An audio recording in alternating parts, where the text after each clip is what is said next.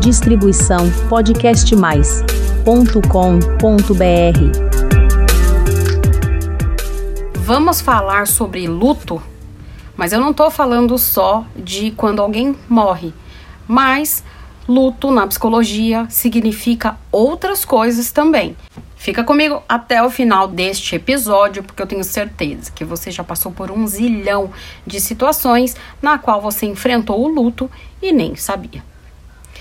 Sejam bem-vindos a mais um episódio aqui do nosso canal de podcast, do canal Flor de Lótus. Eu sou a psicóloga Priscila Zanetti e esse é um canal produzido e distribuído pelo Podcast Mais. Vamos falar de luto. Primeiramente, assim, todo mundo associa luto à morte. Né? E que, claro, sim, isso é o luto mais óbvio. Mas dentro da psicologia, a gente usa a palavra luto para dizer de algo que foi importante na sua vida e que morreu, acabou, e você vai ter que ir para uma próxima fase. O que é muito interessante é que o luto não é só de coisas ruins, como por exemplo, um divórcio, quando você foi demitido de um emprego ou um adoecimento. São coisas ruins, né, que a gente passa. Mas a gente passa também por lutos de coisas boas. Vou dar um exemplo. Quando você sai de uma série do ensino fundamental, vai, se saiu e foi para o ensino médio. Quando você sai do ensino médio, entra na sua faculdade dos sonhos quando você se forma na sua faculdade dos sonhos. Tudo isso são processos de luto. Então é muito interessante o como o luto um do, uma das maneiras que os humanos ao longo aí de toda a sua existência enquanto espécie desenvolveu ritos de passagem. Então é por isso que existe o bar mitzvah, é por isso que existe a festa de debutantes de 15 anos. Hoje já não tem, né, mais aquela é, conotação que tinha muito antigamente. Vou abrir um parênteses aqui para explicar o que, que era a festa de debutantes. Muito antigamente, uma menina de 15 anos estava pronta para ser apresentada à sociedade como alguém que estava pronta para se casar. Então, a festa de debutante era para apresentar essa filha que estava pronta ali para casar. Já estava ficando passado, né, minha filha? 15 anos, pô, demorou. Já gastei muito dinheiro com você, vamos transferir essa dívida aí para outro cara. E aí se convidavam homens, né, interessados em arrumar uma esposa para essa festa. E por isso o baile, por isso que ela ia conhecer outras pessoas, as pessoas iam conhecê-la e simplesmente ali, na verdade, vê-la, né? Porque quem ia ter a negociação era com o pai. E isso é que era a festa de debutante. A passagem da menina para a mulher era isso, tá bom? Hoje a gente sabe que tem um outra, uma outra conotação. Mas voltando. Outro rito de passagem, formaturas. Por isso que a colação de grau existe, é super importante para dar uma marcada, né? Ao próprio casamento. Né? O rito do casamento, para além do simbolismo da união do amor, a união de du duas pessoas em torno do, do sagrado, etc., é também um rito de passagem, porque ali você está abandonando a sua solteirice e indo para uma vida de casado, você está construindo uma família. E por isso também que tem a tradição da despedida de solteiro, para marcar que realmente, meu filho, você tem que se despedir da vida de solteiro quando você casa. Infelizmente, as pessoas não entendem muito isso e continuam querendo muitas vezes ter vida de solteiro quando se casa. Muito louco, né? Mas enfim. Então você percebeu que o luto não é só de coisas ruins, às vezes é de coisas boas também. E todo esse processo às vezes causa as mesmas reações. Por isso que é muito importante, mesmo se você está vivendo algo que você sempre sonhou, você pode estar com alguma dificuldade de lidar com esse novo momento. Eu me lembro muito bem quando eu me formei que foi uma sensação muito estranha. Eu tava muito feliz, porque agora finalmente era psicóloga. A gente corre pro CRP para pegar o nosso registro. Ai, que alegria. Só que aí você fica com aquele papel na mão, aquela carteirinha, aquele carimbo que você manda fazer, óbvio, que você tá super feliz com o seu carimbo. Para quê? Você fala, cara, eu acabei de eu, me formar, mas o mercado acha que eu não sou bom o suficiente para ser um profissional né? Tem a dificuldade da colocação muitas vezes. E eu também não sou mais estagiário. Eu estava acostumada a ser estagiária. Já fazia uns três anos, né? Que eu vivia como estagiária. E agora, né? Agora o meu carimbo tem peso. Agora eu, eu tenho poder, né? De dar diagnóstico para as pessoas, laudos me meter judicialmente na família deles, em brigas, né? É um juiz vai considerar o que eu escrevo. E agora? Então, assim, foi maravilhoso, né? Foram pensamentos que passaram pela minha cabeça, sim. Não fiquei, não vivenciei o luto de maneira continuada, nem muito triste. Na verdade, era uma apreensão e era uma readequação. Foi o que eu senti, né? Senti a falta de ser estagiária? Às vezes. Né? Mas também foi muito legal porque já era profissional e não demorou muito, eu já estava trabalhando como psicóloga mesmo dentro da, do serviço público. Mas eu contei minha história só para ilustrar. E eu queria que você me contasse a sua história também, viu? Se você pensou em alguma coisa aí de vivência de luto, me manda aqui por mensagem que eu vou adorar ler a sua história. Mas vamos lá para as fases do luto? Porque no episódio da semana passada eu falei sobre o César e a Maria. Se você não ouviu esse episódio, eu vou deixar linkado aqui embaixo, porque tá muito bom, muito bom. E eu falei que ele estava vivendo, o César estava vivendo duas coisas típicas do luto, que era a negação e a barganha.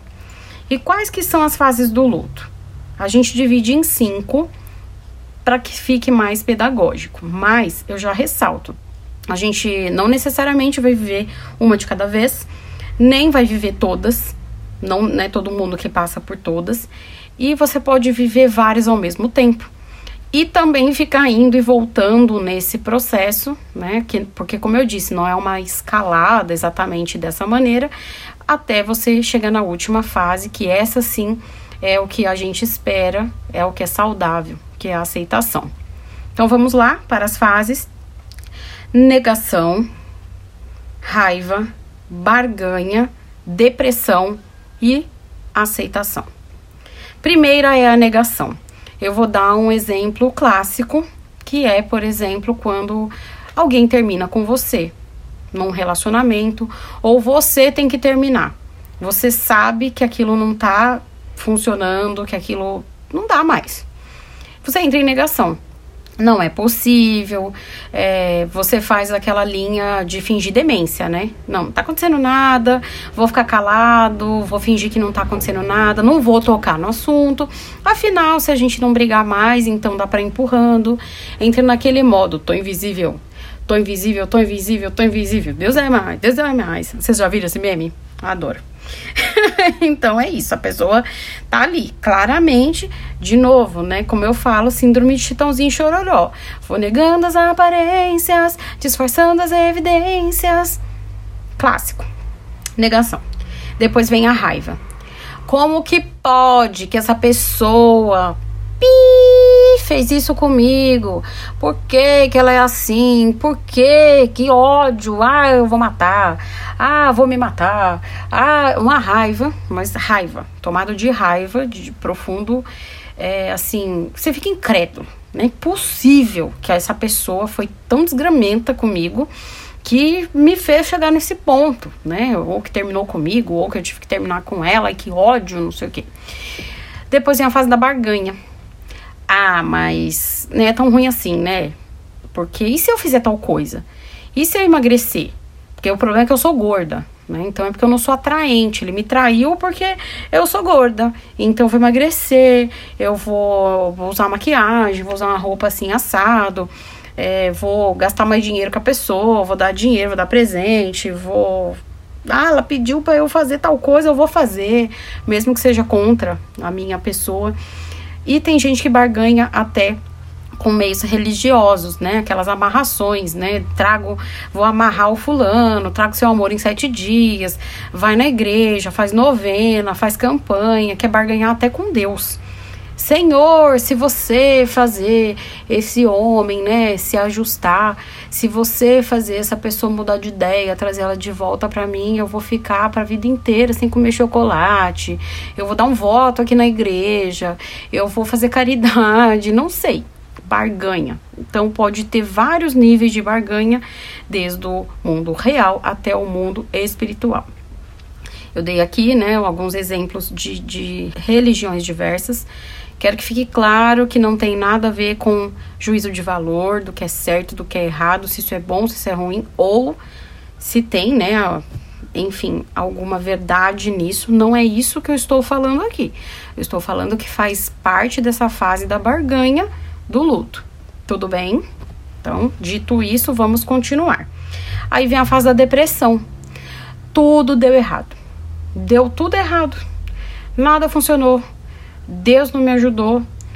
É, tem uma música do Velhas Virgens que fala, né? É, peço ajuda aos céus, mas Deus não me escuta mais.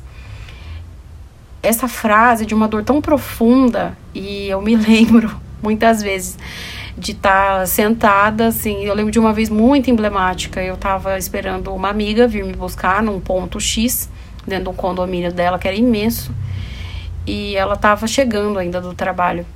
E eu tava ouvindo essa música chorando, sentada na sarjeta, de uma das milhares vezes que eu tinha terminado com meu ex, né? Ai, meu Deus. Na época eu namorava só. E, gente, é horrível essa sensação, né? Acabou, não tem mais jeito, eu vou morrer, enfim.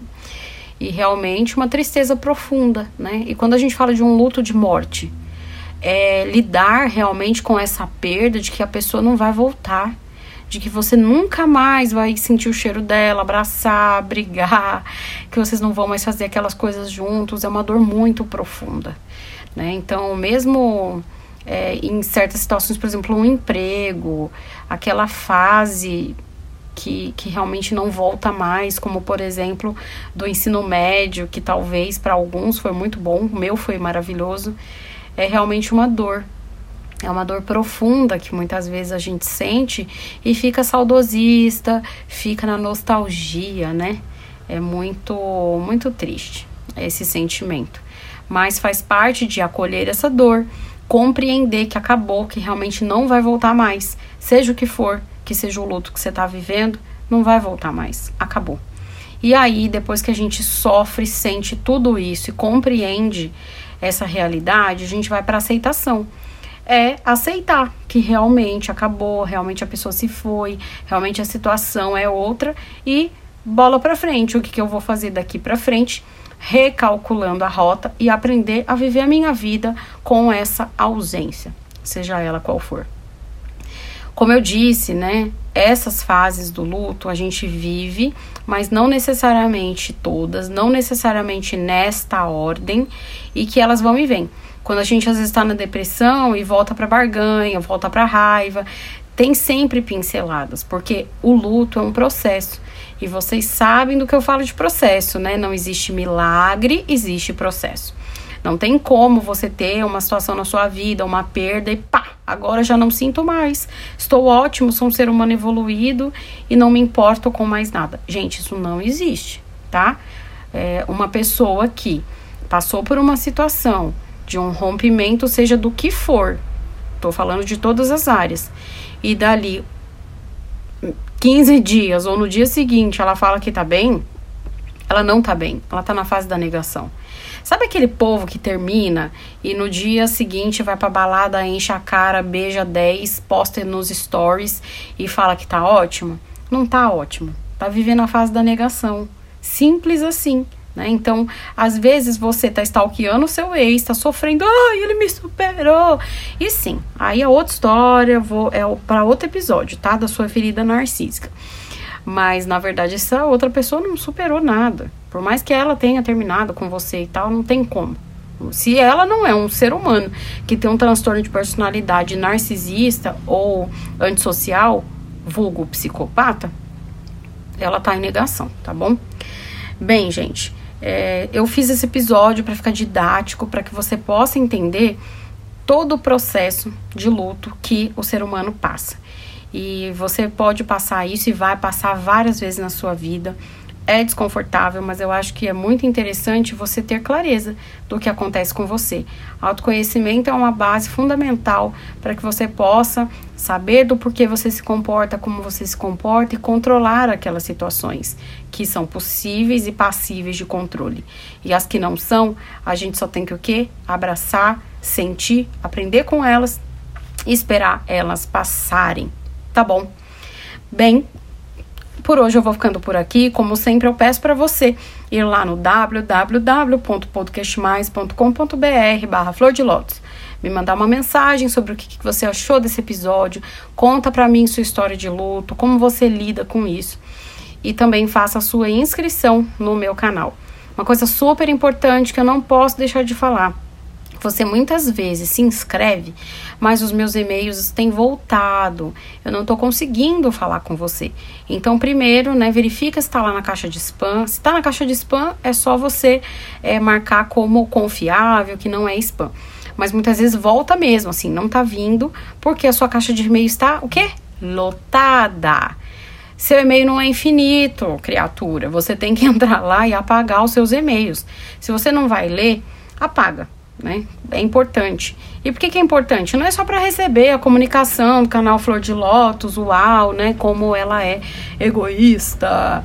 Não, é para você também não perder comunicações importantes que você fez de cadastros, seja em órgãos do governo, é, banco, entre outras coisas, emprego. Às vezes você está perdendo uma oportunidade de entrevista de emprego porque não estava recebendo seus e-mails. Já parou para pensar nisso? Então, vá lá nos teus e-mails e arruma isso aí. Agora, sim, por hoje eu vou ficando por aqui. Um beijo e até semana que vem. Distribuição podcastmais.com.br